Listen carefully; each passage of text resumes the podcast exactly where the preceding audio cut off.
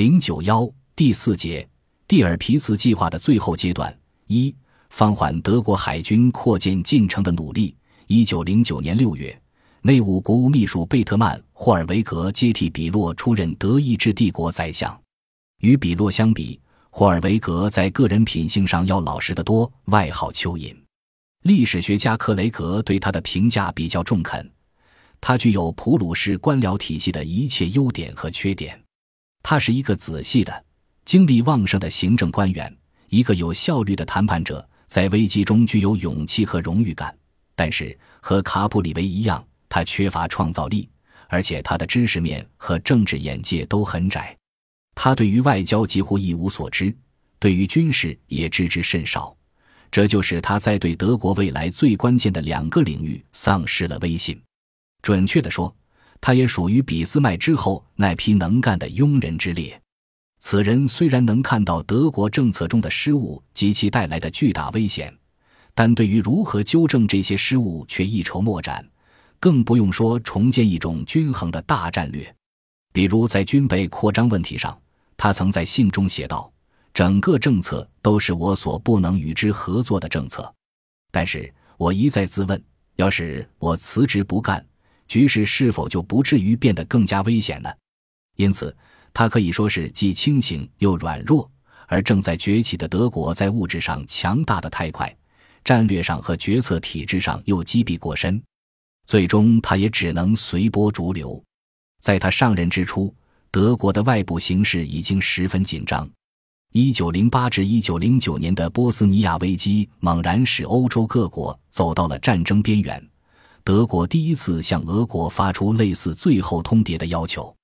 德国决策层中普遍认为，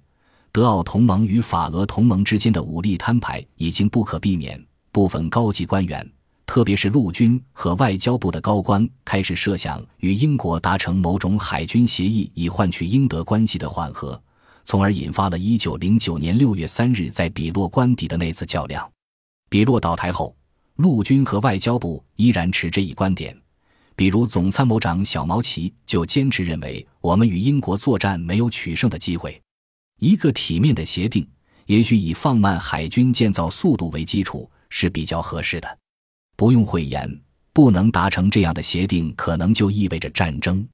在这种情况下，持相同观点的新任宰相贝特曼·霍尔维格就成为这一派力量的核心人物。力图通过限制海军扩建来与英国达成某种谅解，争取使英国在战时能够保持中立。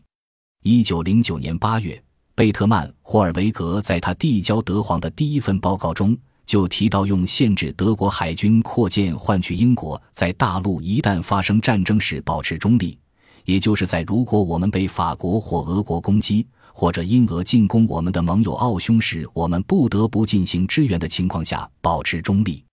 但是，贝特曼·霍尔维格的这种设想注定要碰壁。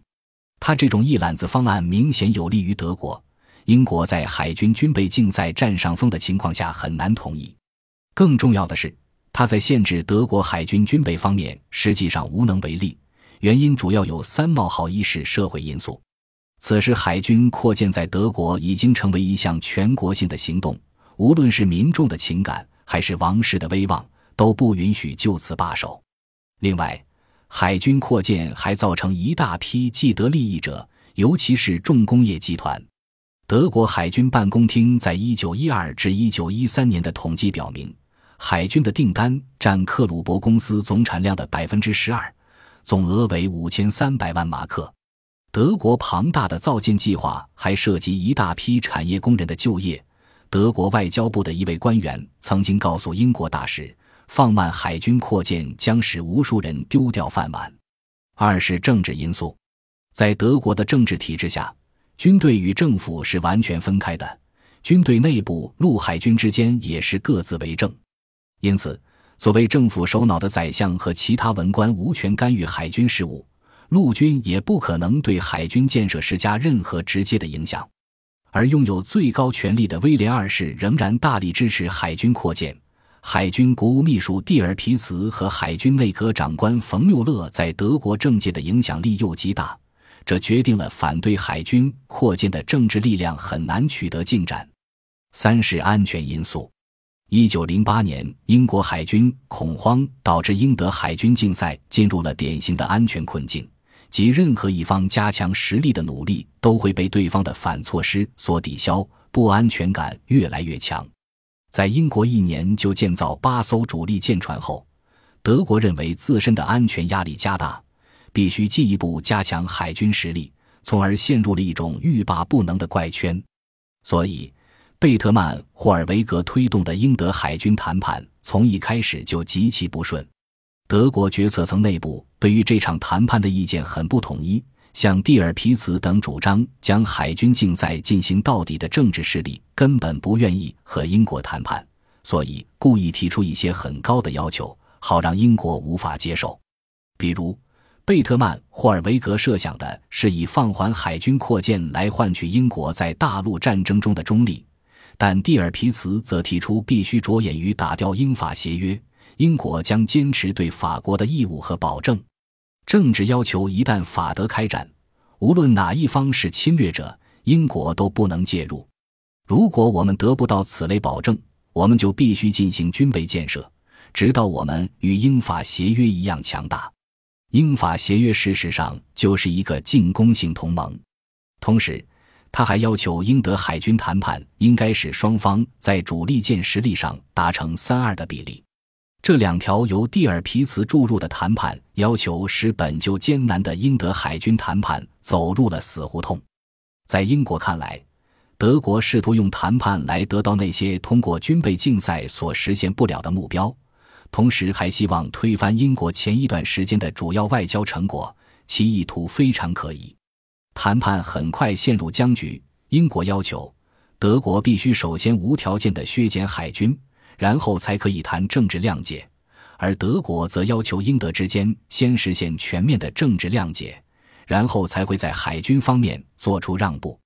从1909年8月到1911年6月，英德海军谈判断断续续，一直没有达成任何结果。在这一过程中，德国内部两派主张的角力也一直在继续。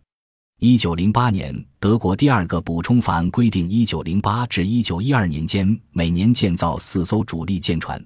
但这是以一九一二年以后建造速度下降到两艘为代价的。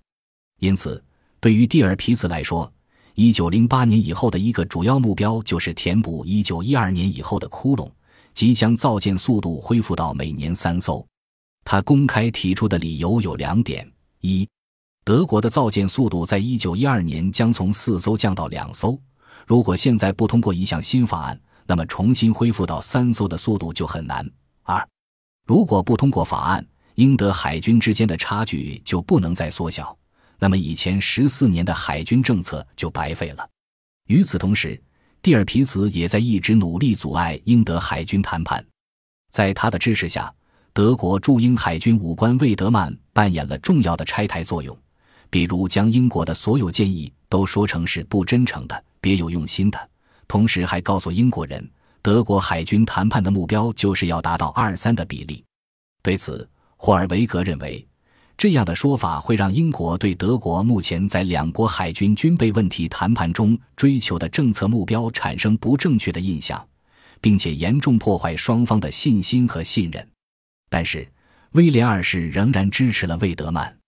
一九一二年，德国驻英大使梅特涅与魏德曼在英德海军谈判问题上爆发了冲突。梅特涅要求召回魏德曼，